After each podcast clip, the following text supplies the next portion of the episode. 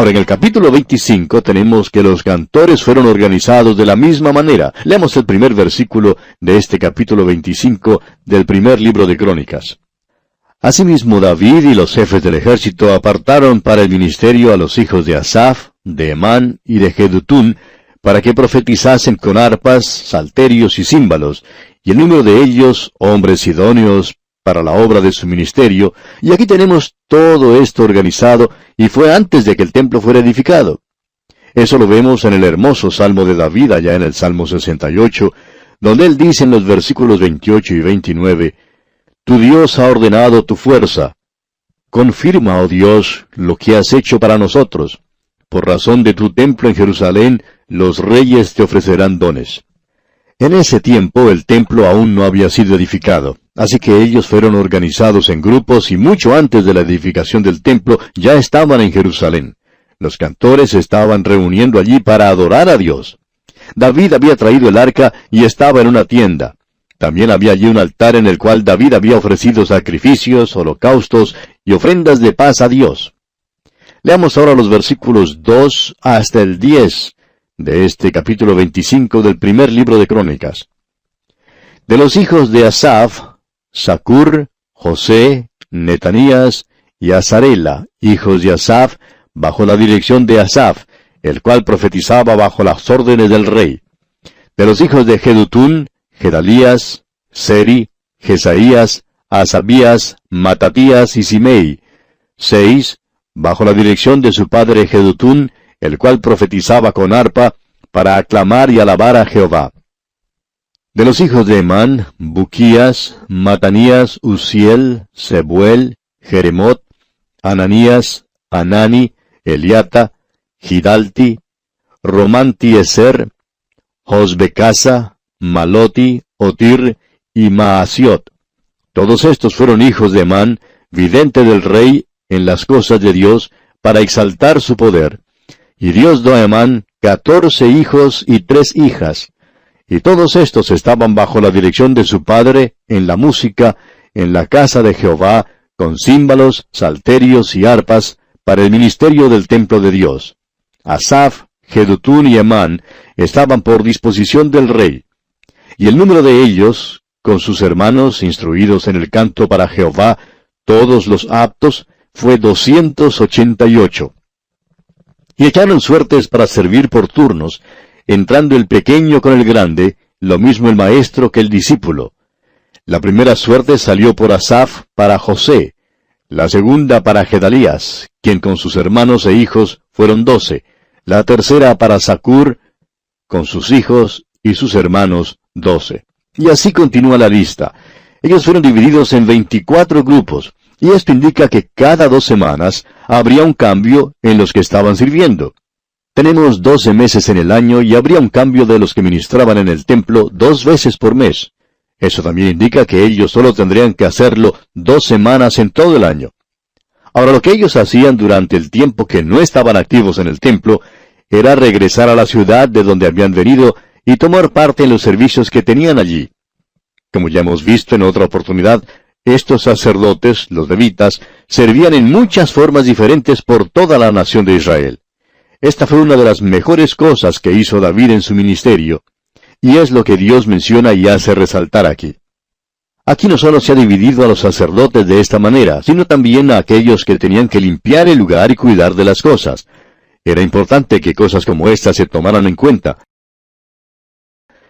se nos dice en el versículo 1 del capítulo 26 que también fueron distribuidos los porteros.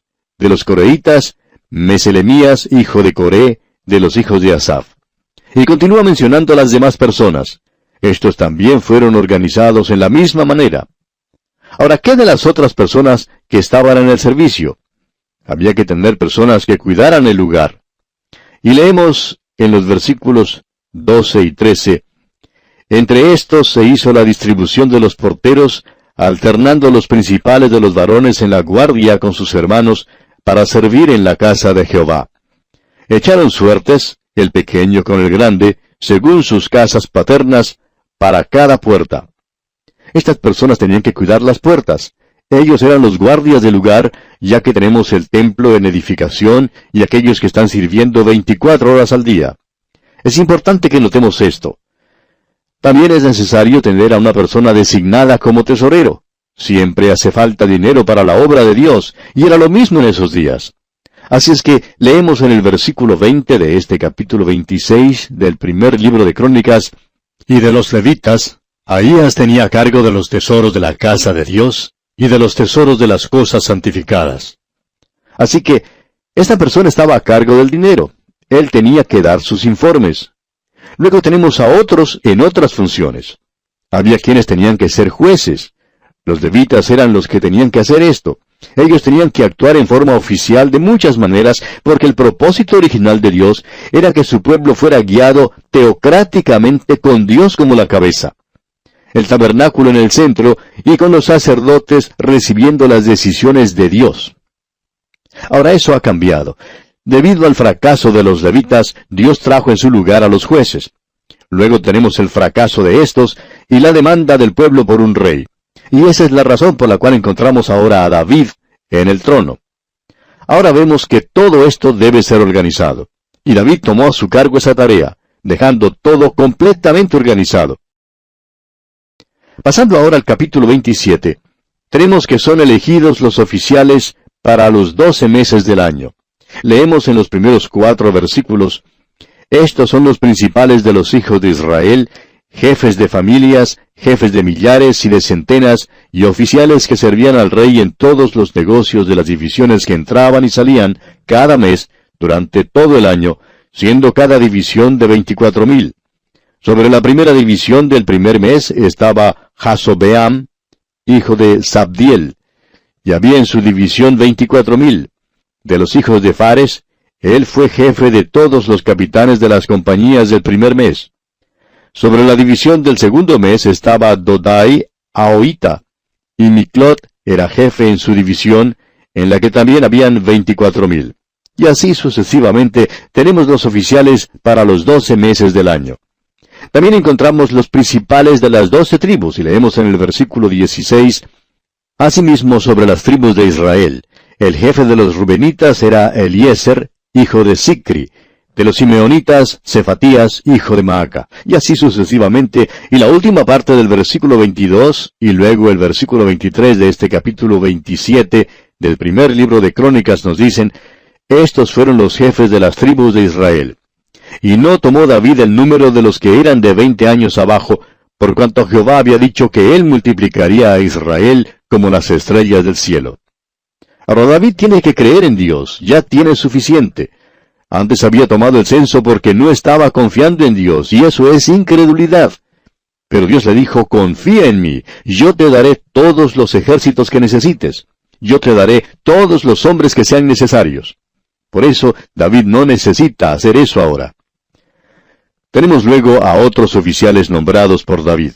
No creemos que haya habido otro reino tan organizado como el de David. David ahora llama a una gran asamblea, y esta es una de las últimas reuniones que él tiene. Él ha llegado al fin de su vida ahora. Él va a presentar un mensaje para Israel y para su hijo Salomón que toda la nación puede oír. Esto fue algo inteligente de parte de David. Pasemos pues al capítulo 28 y leamos el primer versículo de este capítulo. Reunió David en Jerusalén a todos los principales de Israel, los jefes de las tribus, los jefes de las divisiones que servían al rey, los jefes de millares y de centenas, los administradores de toda la hacienda y posesión del rey y de sus hijos, y los oficiales y los más poderosos y valientes de sus hombres. David se levanta para hablar a sus hombres. No vamos a entrar en detalles ahora porque queremos hacerlo en nuestro próximo programa, ya que este es el último mensaje que tenemos de David.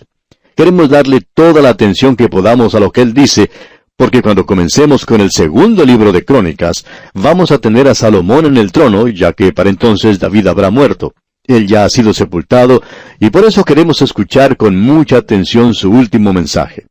Pero hay algunas cosas a las cuales deseamos dirigir nuestra atención en este momento. David no quiere escapar de la situación de tener que confesar al pueblo lo que ocurre, en una manera franca, la razón por la cual Dios no le permite edificar el templo, porque había derramado mucha sangre, y el nombramiento de Salomón para hacerlo, que Dios lo hizo y que Dios eligió a Salomón. Lo interesante aquí es que David pone toda la responsabilidad en Dios en cuanto a Salomón. Él aclara, creemos nosotros, que él no ha sido quien lo eligió. Y note usted lo que le dice aquí en el versículo 9 y el versículo 10 también. Y tú, Salomón, hijo mío, reconoce al Dios de tu Padre, y sírvele con corazón perfecto y con ánimo voluntario, porque Jehová escudriña los corazones de todos y entiende todo intento de los pensamientos. Si tú le buscares, lo hallarás, mas si lo dejares, él te desechará para siempre. Mira pues ahora que Jehová te ha elegido para que edifiques casa para el santuario. Esfuérzate y hazla. Ahora preste usted mucha atención a lo que tenemos aquí en el versículo 11. Vemos que David le da algo a Salomón. Leamos el versículo 11 de este capítulo 28 del primer libro de Crónicas. Y David dio a Salomón su hijo el plano del pórtico del templo y sus casas, sus tesorerías, sus aposentos, sus cámaras y la casa del propiciatorio. Como usted ve, amigo oyente, David era quien tenía el plano del templo. Igual que Moisés, a quien se le había dado el plano para el tabernáculo, es a David, no a Salomón, a quien se le da el plano del templo. Ya dijimos anteriormente, cuando estábamos estudiando allá el libro de Reyes, y se mencionaba allí la edificación del templo, que éste era inferior al tabernáculo, y eso es cierto. Hay muchos modelos del templo hechos a escala. No sabemos si usted habrá visto uno de ellos. Son muy bien hechos, y lo hacen aparecer como algo realmente grandioso. Son muy imponentes y obviamente no son como el templo fue originalmente. En la nueva sección de Jerusalén han construido un hotel que se llama Hotel Ciudad Santa. Ahora podríamos pensar muchos nombres para un hotel menos ese, pero así es como lo llaman. Es un hotel de mucha categoría. En los terrenos de ese hotel se ha construido una maqueta de la ciudad de Jerusalén. Es algo muy bien hecho y que se llevó a cabo por personas que pasaron muchos años de estudios y fue construido por los mismos judíos en su tierra. Creemos que los que tuvieron a su cargo este proyecto eran judíos ortodoxos. Ellos construyeron en esa maqueta toda la ciudad tal cual era. En ella se presenta el templo, pero como se veía en los días de Herodes. Ellos lo llaman los días de Herodes, que son los mismos días en que vivió el Señor Jesucristo. Lo han hecho como se veía en los días de nuestro Señor, en los tiempos del Nuevo Testamento. Pero eso no se ve como los modelos o maquetas que se había hecho antes. Creemos que es lo más parecido al original que se haya hecho, ya que se hizo muchos estudios antes de realizarlo. Tenemos pues aquí el plano del templo. Este era el proyecto de David, es el templo de David y por eso nos gusta insistir en llamarlo así. Y bien apreciado oyente, llegamos de esta forma al final de nuestro estudio por el día de hoy. Retornaremos, Dios mediante, en nuestro próximo programa, en la continuación de este estudio del primer libro de Crónicas, donde proseguiremos hablando de los preparativos que hizo David en su deseo de dirigir un templo al Señor. Hasta encontrarnos de nuevo en este mismo punto del dial, deseamos a usted las ricas bendiciones del Señor. Comenzamos hoy nuestro último estudio del primer libro de Crónicas. Nos encontramos en el capítulo 28 y vamos a leer una vez más desde el versículo 11 para poder comenzar mejor nuestro estudio. Decíamos en nuestro programa anterior que lo que tenemos aquí es un poco triste. Hemos llegado al fin de la vida de David, pero aún no hemos finalizado con David. No se le puede dejar así tan fácil. Cuando lleguemos al libro de los Salmos, veremos cómo este hombre abrió su corazón en maneras tan variadas, y veremos por qué Dios podía decir que David era un hombre conforme a su corazón, y que nosotros podamos llegar a ser esa clase de persona en el día de hoy. Usted puede recordar que estamos en una sección donde se da énfasis a los preparativos de parte de David para la construcción del templo. Todo su ser, su corazón, su alma está consagrada a esta tarea. Esto es lo que David quería hacer, pero que Dios no le permitió hacer. Él se sometió a la voluntad de Dios, pero él hizo todos los preparativos y reunió todo el material, reunió a los trabajadores y animó a Salomón para que edificara el templo. Comencemos hoy nuestra lectura en el versículo 11 de este capítulo 28 del primer libro de Crónicas y leamos hasta el versículo 13. Y David dio a Salomón su hijo el plano del pórtico del templo y sus casas, sus tesorerías, sus aposentos, sus cámaras, y la casa del propiciatorio. Asimismo el plano de todas las cosas que tenía en mente para los atrios de la casa de Jehová, para todas las cámaras alrededor, para las tesorerías de la casa de Dios, y para las tesorerías de las cosas santificadas. También para los grupos de los sacerdotes y de los levitas, para toda la obra del ministerio de la casa de Jehová, y para todos los utensilios del ministerio de la casa de Jehová. Podemos apreciar que David hizo todos los preparativos para la construcción del templo. Aquí vemos que tiene los planos y que ya lo ha organizado, aún los levitas que van a servir en él. Dijimos en nuestro programa anterior que íbamos a decir algunas cosas, algunas palabras en cuanto al templo, que se encuentran en una maqueta en un hotel de Jerusalén que se llama el Hotel Tierra Santa. Esta maqueta a la que nos estamos refiriendo no es de la clase que uno pone sobre una mesa. Se ha hecho en los terrenos del hotel, en uno de los grandes y espaciosos jardines. Es una maqueta tan grande que uno puede caminar por ella. No tenemos las medidas exactas, pero quizá tenga unos 14 o 15 metros de una parte a otra, y le da a uno una buena idea de lo que era antes Jerusalén. En esa maqueta se presenta un modelo del templo. Ahora, cuando lleguemos al segundo libro de Crónicas, vamos a dedicar un poco de tiempo observando las cosas que Salomón hace en cuanto a la edificación del templo, comparando algunos detalles que se mencionan aquí. Vamos a hacer un estudio interesante ya que se omitió algunas cosas en el primer libro de Reyes, pero que se mencionan y se aclaran en lo que veremos en el futuro. En eso pone Dios su deleite. El Señor nos ha dado mucho en cuanto al templo se refiere.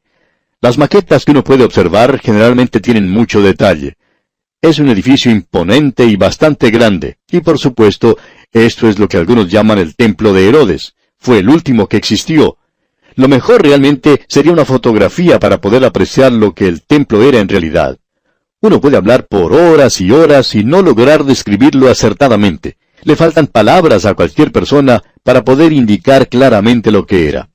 En primer lugar, hay cierta simplicidad en torno al mismo, y estamos seguros que eso existió.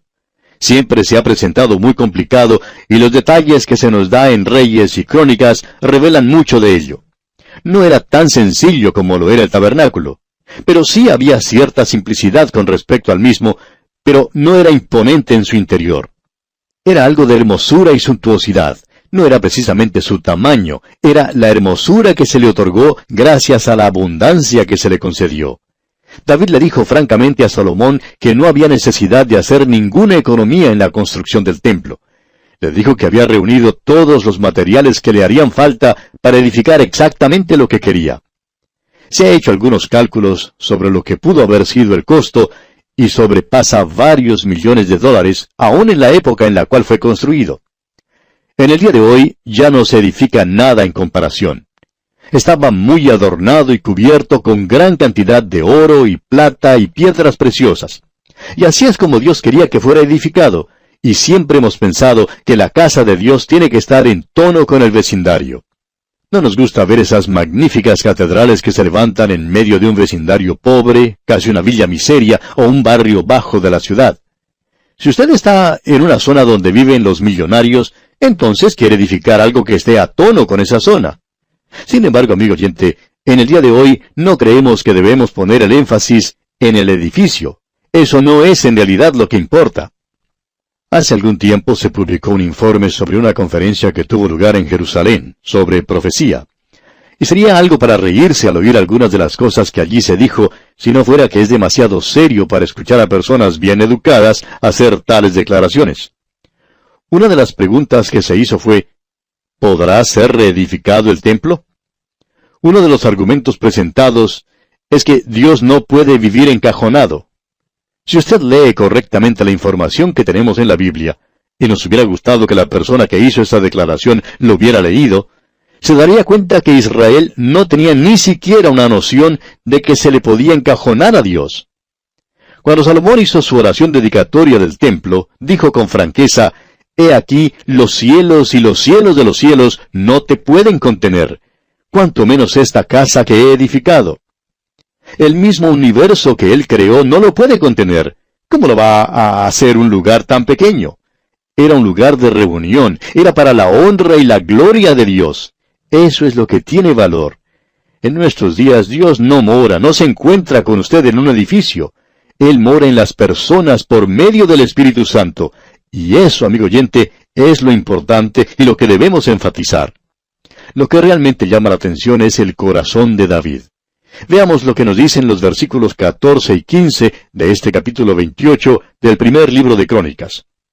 Y dio oro en peso para las cosas de oro, para todos los utensilios de cada servicio, y plata en peso para todas las cosas de plata, para todos los utensilios de cada servicio. Oro en peso para los candeleros de oro, y para sus lámparas, en peso el oro para cada candelero y sus lámparas, y para los candeleros de plata, plata en peso para cada candelero y sus lámparas, conforme al servicio de cada candelero. La idea principal aquí es que no se debe tratar de ahorrar o de ser económico. No había nada mezquino en el templo. Era una gran extensión y desembolso de las riquezas del reino de David, y él lo hizo para honrar a Dios. Continuemos ahora con el versículo 19. Todas estas cosas, dijo David, me fueron trazadas por la mano de Jehová, que me hizo entender todas las obras del diseño. O sea que Dios le dio a David el diseño del templo. Él eligió también el lugar, la era de Ornán. También animó e inspiró a David, pero no le permitió que lo edificara. Y ahora leemos en el versículo 20, Dijo además David a Salomón su hijo, Anímate y esfuérzate, y manos a la obra no temas ni desmayes, porque Jehová Dios, mi Dios, estará contigo. Él no te dejará ni te desamparará hasta que acabes toda la obra para el servicio de la casa de Jehová. David estaba en realidad empujando a su hijo Salomón para que se ocupara en la construcción del templo, y él no había escatimado ningún recurso de su reino para la edificación del mismo. Y ahora el versículo 21 nos dice, He aquí los grupos de los sacerdotes y de los levitas para todo el ministerio de la casa de Dios, estarán contigo en toda la obra. Asimismo todos los voluntarios e inteligentes para toda forma de servicio, y los príncipes y todo el pueblo para ejecutar todas tus órdenes. Podemos ver que David tenía todo el reino, desde los sacerdotes y levitas hasta los obreros y príncipes, entusiasmados y animados a hacer esta obra. Todo lo que Salomón tenía que hacer era realizar la obra que David había preparado para él. Y llegamos ahora al capítulo 29. Y aquí cambia el énfasis hacia el reino. Este es el pensamiento principal de David en sus últimos días. El lugar principal del reino tenía que ser el templo. Veamos lo que dice el primer versículo. Después dijo el rey David a toda la asamblea, este es su lecho de muerte. Usted podrá recordar que cuando Jacob estaba para morir, llamó a su hijo a su lado. Cuando Moisés llegó al fin de su vida, tuvo un mensaje para las doce tribus de Israel. Ahora David tiene un mensaje para su reino y ha llegado al fin de su vida. Ahora él dice, solamente a Salomón mi hijo ha elegido Dios. O sea que él deja bien claro esto de que fue Dios quien lo eligió y no él. Y continúa diciendo, él es joven y tierno de edad. Con eso quería decir que, que era muy flojo. Y eso era en realidad así no tenía ninguna experiencia, lo contrario de David, que era un veterano. Creemos que David era una persona muy terca, muy empecinada. No creemos que se le podía decir que era malo, pues era un hombre generoso, pero también porfiado. Pero su hijo Salomón no tenía ninguna experiencia. Y luego él dice en la última parte del versículo 1, y la obra grande, porque la casa no es para hombre, sino para Jehová Dios. ¿Qué corazón tenía David? Siempre poniendo a Dios primero. Y leemos en los versículos 2 y 3 de este capítulo 29 del primer libro de Crónicas, Yo con todas mis fuerzas he preparado para la casa de mi Dios oro para las cosas de oro, plata para las cosas de plata, bronce para las de bronce, hierro para las de hierro, y madera para las de madera, y piedras de ónice, piedras preciosas, piedras negras, piedras de diversos colores, y toda clase de piedras preciosas y piedras de mármol en abundancia. Además de esto, por cuanto tengo mi afecto en la casa de mi Dios, yo guardo en mi tesoro particular oro y plata que además de todas las cosas que he preparado para la casa del santuario, he dado para la casa de mi Dios. Y luego él continúa mencionando la cantidad que tenía. Era algo tremendo. Él dice en el versículo 5, Oro pues para las cosas de oro, y plata para las cosas de plata, y para toda la obra de las manos de los artífices. ¿Y quién quiere hacer hoy ofrenda voluntaria a Jehová? O sea, no pongamos límite, no pongamos restricciones a lo que podemos dar. Luego en el versículo 6 leemos, Entonces los jefes de familia y los príncipes de las tribus de Israel, jefes de millares y de centenas, con los administradores de la hacienda del rey, ofrecieron voluntariamente. David dio todo lo que tenía para este proyecto. Luego en los versículos 7 al 9 tenemos la reacción del pueblo. Leamos estos versículos. Y dieron para el servicio de la casa de Dios cinco mil talentos y diez mil dracmas de oro, diez mil talentos de plata, dieciocho mil talentos de bronce y cinco mil talentos de hierro. Y todo el que tenía piedras preciosas las dio para el tesoro de la casa de Jehová en mano de Jehiel Gersonita. Y se alegró el pueblo por haber contribuido voluntariamente, porque de todo corazón ofrecieron a Jehová voluntariamente. Hay un dicho que dice, debes dar hasta que duela. Quizás el mundo tenga eso por lema, pero ese lema, amigo oyente, no es el de Dios. Si a usted le duele dar, entonces es mejor que no dé. Debe dar cuando esto trae gozo a su corazón. Dad alegremente, dijo el apóstol Pablo. Y aquí vemos que era un momento de mucho gozo. Bien, sigamos ahora con el versículo 10. Asimismo se alegró mucho el rey David, y bendijo a Jehová delante de toda la congregación, y dijo David, Bendito seas tú, oh Jehová, Dios de Israel nuestro Padre, desde el siglo y hasta el siglo. Esta es la gran oración y acción de gracias de David. Dios es en realidad el Padre de la nación de Israel, no el Padre de los individuos.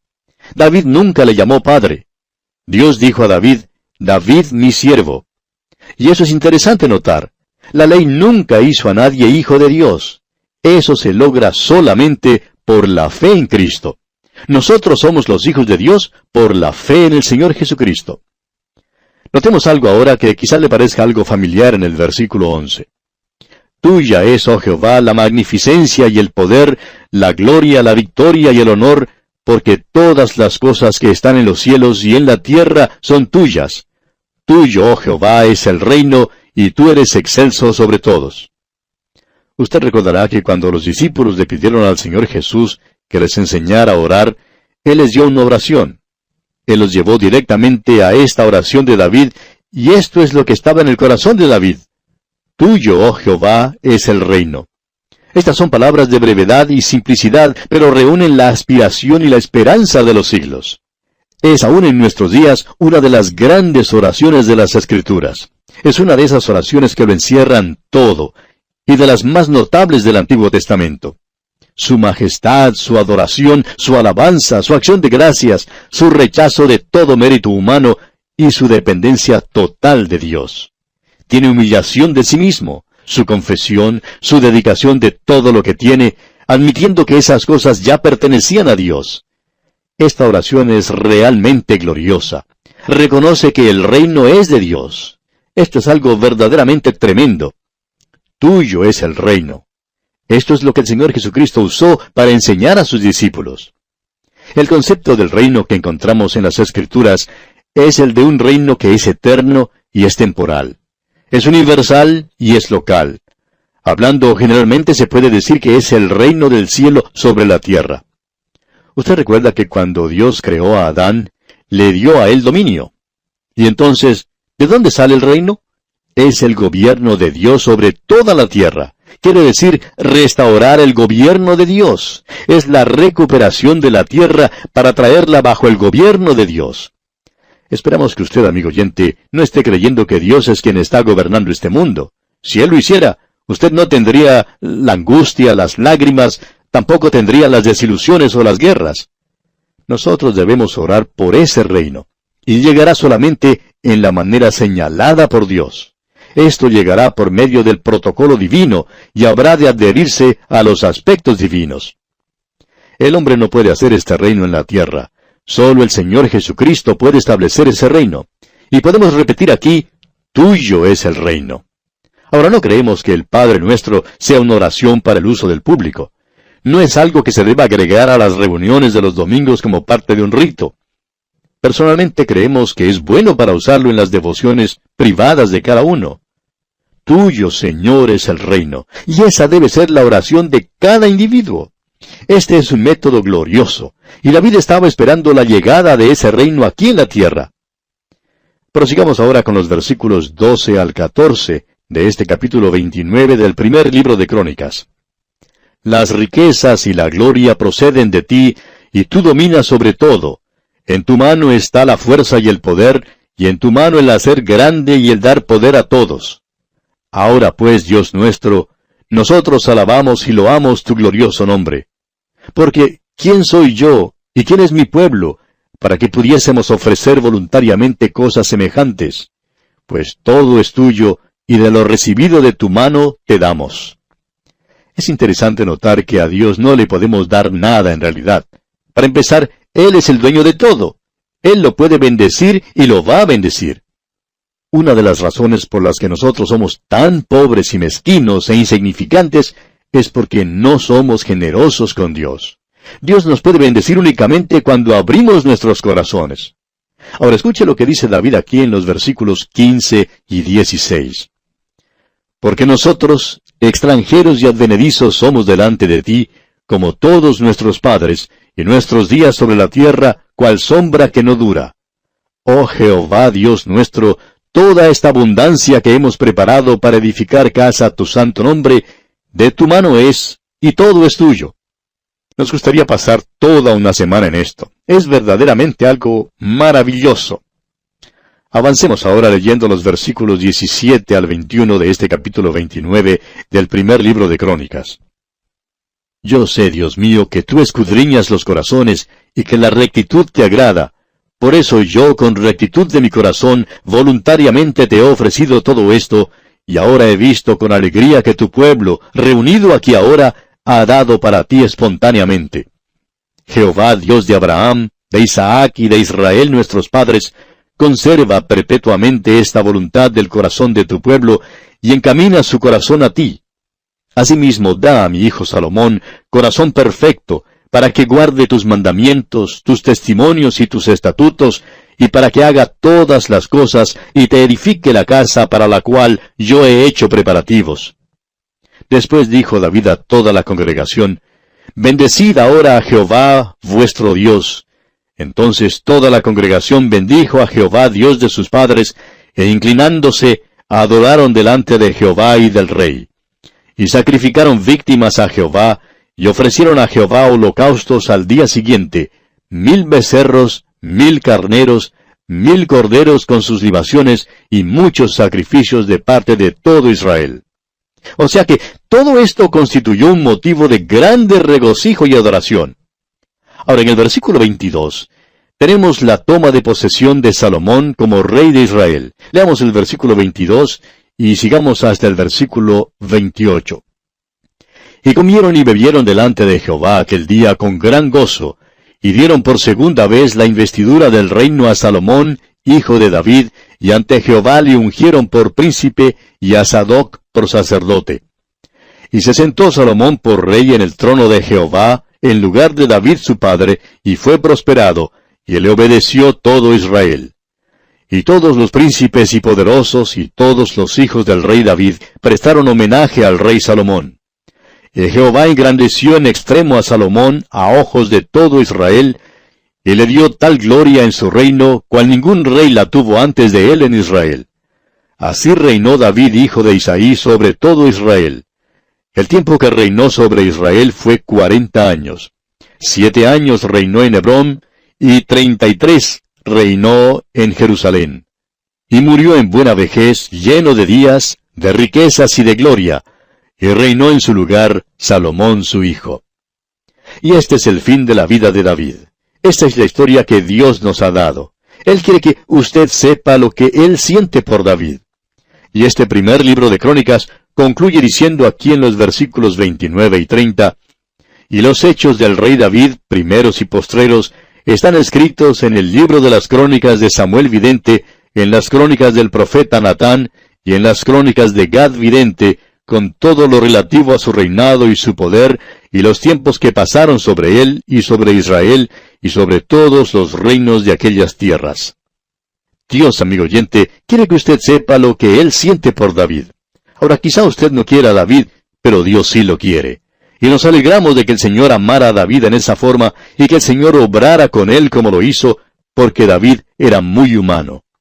Ahora yo no sé cómo es con usted, amigo oyente, pero yo soy muy humano también. Y yo sé que Dios obrará conmigo de la misma manera justa y buena. El Señor es bueno, Él es maravilloso. Ah, que nosotros alabemos al Señor. Yo no puedo edificar un templo para Dios, pero hoy, amigo oyente, nosotros le podemos ofrecer el templo del Espíritu Santo, o sea, nuestros cuerpos. Él no recibe mucho cuando me recibe a mí, pero qué gozo es, amigo oyente, cuando nosotros estamos completamente comprometidos con Él. Y bien, llegamos así al final de nuestro estudio de este primer libro de Crónicas. Dios mediante, en nuestro próximo programa, comenzaremos a estudiar el segundo libro de Crónicas y comenzaremos a ver el reinado de Salomón. Esperamos que usted, amigo oyente, nos acompañe mientras recorremos versículo por versículo este segundo libro de Crónicas. Será pues, hasta nuestro próximo programa, que Dios derrame sobre usted sus ricas bendiciones.